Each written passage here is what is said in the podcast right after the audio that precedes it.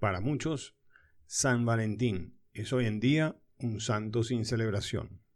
En 1969, el Concilio Vaticano II decidió que su existencia era dudosa y que no correspondía a la historia, sino a leyendas, por lo que determinó eliminarlo del santoral.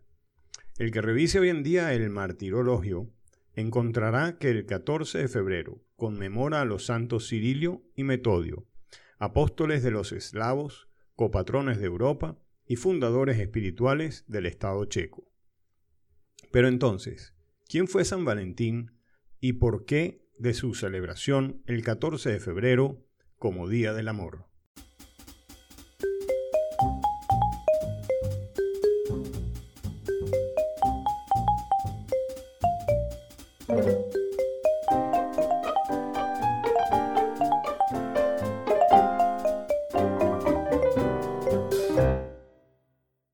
Algunos historiadores sitúan el origen de la fiesta de San Valentín en la antigua Roma, en la celebración de las Lupercales, que se celebraban el 15 de febrero. Los seguidores se reunían en una cueva y sacrificaban una cabra, y los niños debían salir a la calle a azotar a las mujeres con la piel de los animales para incentivar su fertilidad. Existe otra teoría que la asocia con la festividad Juno Febroata, en la cual los jóvenes escogían su pareja sacando de una caja un papel con el nombre de una muchacha. Muchas de esas uniones sexuales temporales se convertirían en matrimonios duraderos. En el siglo III, el emperador Claudio II promulgó un decreto prohibiendo que los integrantes de su ejército contrajeran matrimonio, porque consideraba que el celibato los, haría mejores y más fuertes soldados. Pero un obispo, Valentín de Terni, decidió casar a todos aquellos combatientes que tuvieran novias o amantes y que desearan contraer nupcias.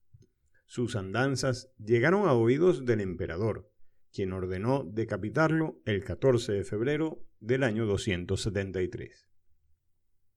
Para cristianizar las fiestas de Lupercalia, el Papa Gelasio I decidió que el 14 de febrero del año 498 se cumpliría la fiesta de San Valentín, que sería un día dedicado al amor, como el que Valentín percibía en los jóvenes a los que unía en sacramento de manera clandestina, conllevándole la pena capital.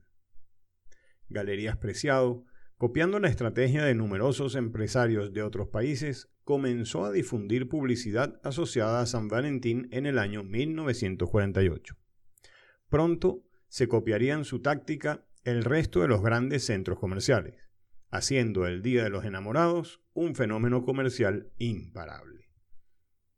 Ante tal coyuntura, en 1969, durante la celebración del Concilio Vaticano II, se decidió eliminar la conmemoración aduciendo lo dudoso de la existencia de San Valentín.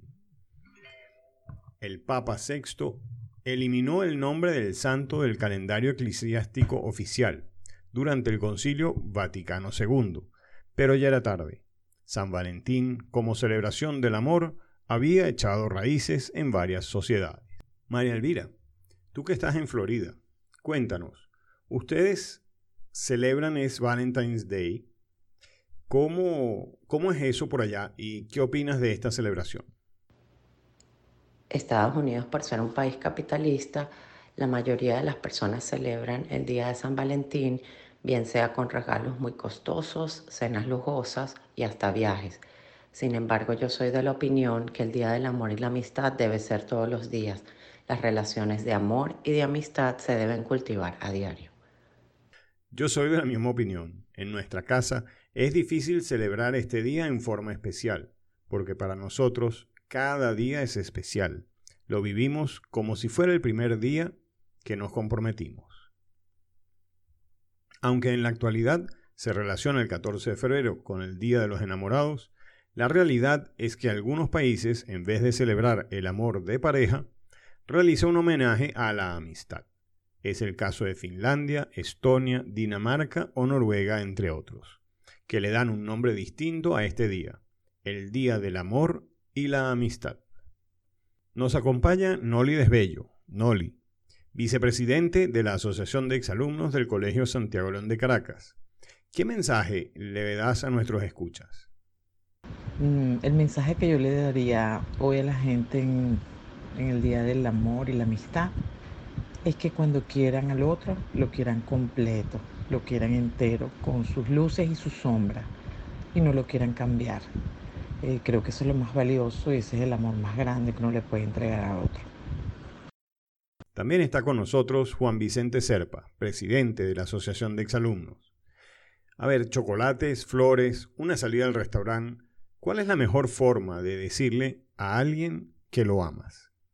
Para mí la mejor forma de decirle a alguien que lo quiero y que lo quiero de verdad es a través de compartir una buena comida y un buen vino. Ese rato eh, celestial de buenos platos, un postre, esa energía intercambiando, degustando, sintiendo, olfato, gusto, tacto, con ese alguien a quien tú de verdad atesoras, es definitivamente a través de la comida. Y si cocino, es que te estoy diciendo que te amo. Feliz día de los enamorados. Excelente. Feliz día de la amistad y los espero el próximo domingo en una nueva cápsula de la semana.